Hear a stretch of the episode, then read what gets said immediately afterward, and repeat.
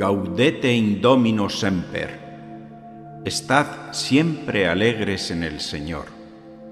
Esa es la primera palabra de esta antífona latina de la misa de este día, inspirada en la carta a los filipenses.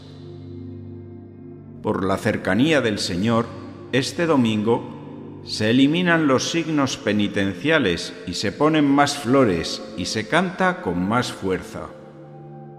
La alegría es una pasión que acompañada de la razón es producida por el encuentro con aquello que se ama. Es poseer un bien que antes había sido amado y deseado. Y la alegría cristiana surge cuando se tiene a Dios en el corazón por la fe. Es fruto de vivir una vida interior rica y virtuosa. La alegría es fruto de la acción del Espíritu Santo en el alma es esa certeza del corazón que te hace descansar en Dios.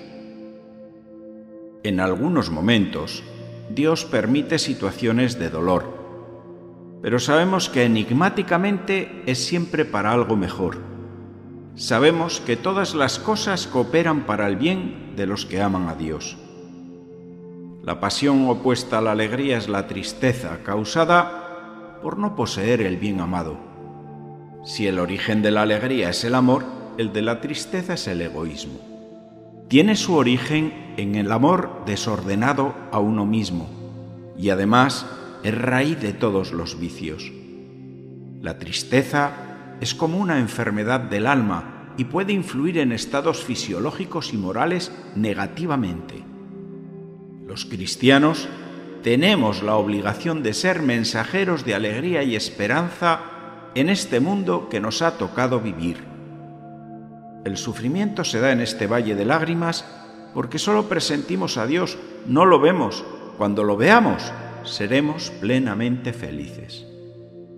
Hay fuentes de felicidad en esta vida que nos llevan a la comunión con Dios, como cuando tienes la experiencia personal de su amor o su perdón, y en ciertos momentos de oración, y también en el ejercicio de la caridad y la tristeza no parece disminuir en esta época en la que vivimos.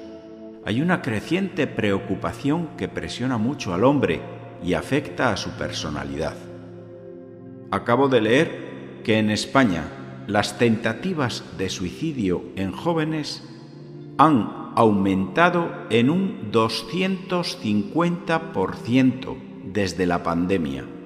Es ya la principal causa de muerte no natural entre los jóvenes, y esto es aplicable al resto del mundo. Y claro que también hay un aumento considerable en el número de fallecidos por esta vía entre las personas mayores. También ha aumentado de forma considerable el consumo de psicofármacos y de drogas después de la COVID-19. Y es que Cuanto más se aleje este mundo de Dios, más infeliz será. Nos quedamos perplejos con estos datos que nos dicen que el mundo no parece crecer en paz ni en felicidad. Si el mundo quiere saber dónde está la fuente de la felicidad, de la paz y del bien sumo, debe escuchar a San Pablo cuando dice, no os angustiéis, dejar de preocuparos y creed en Jesucristo Nuestras preocupaciones, comparadas con la inmensidad del universo, son una minucia. Dios nunca da la espalda a nuestras cosas por pequeñas que éstas sean. Hay que orar una y otra vez sin desfallecer y pedir lo que de verdad necesitamos. Aquí no entran los caprichos del momento. Muy a menudo preferimos la preocupación en vez de la oración. Qué bueno es el Señor que nos invita a echar todas nuestras ansiedades sobre su espalda. Decía San Juan de la Cruz, ¿qué más da si un pajarillo está atado con una cadena de hierro o con un hilo de seda, si al fin y al cabo el pajarillo al final no puede volar? ¿Qué es lo que ata tu vida? ¿Qué te angustia? Si piensas en esas situaciones concretas que te aterrorizan, descubrirás qué es a lo que das demasiada importancia en tu vida. Piensa que Dios te ha dado muchos dones Confía en Él recuerda que nadie como Él conoce el sentido último de todo. En la carta a los filipenses, como en ninguna otra, está presente el tema de la alegría. Esta alegría que sale de un corazón encarcelado y de un apóstol sin salud, pero que vive en la esperanza. ¿En qué esperanza? La de alcanzar una sola meta, conocer a Cristo Jesús en el cielo. ¿Cómo estamos nosotros de alegría? ¿Qué puede más, nuestras preocupaciones y problemas o el gozo en el Señor? Si nuestro gozo depende de algo carnal o terrenal, experimentamos continuos altibajos. No olvidemos aquellas palabras de Jesús, yo estaré con vosotros todos los días. También en estos días negros está el Señor oculto a nuestro lado, esperando dar la vuelta a la situación y provocar un bien del mal que nos oprime el alma.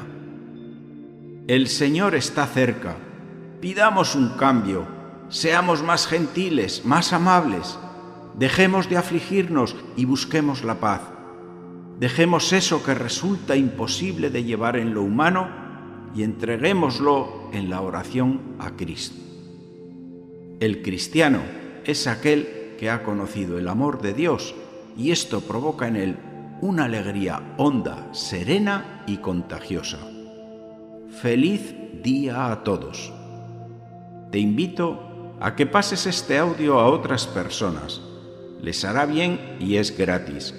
Puedes encontrar esta y otras reflexiones en las principales plataformas como Spotify, Anchor, Apple o Google Podcast con el nombre de Reflexiones de un cura de pueblo. También puedes escucharlas en los audios de la página web parroquialainmaculada.com.